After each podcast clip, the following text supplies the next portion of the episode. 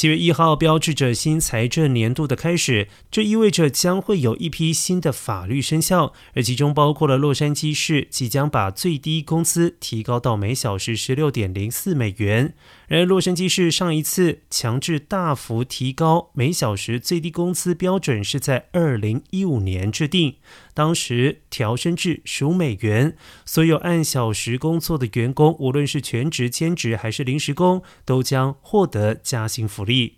而这一次的工资调整是洛市市长贾西提所领导和推动的。贾西提承认，洛市的物价和住房成本一直在增加，并且表示，二零一五年当时的最低工资对洛杉矶人来说已经不够了。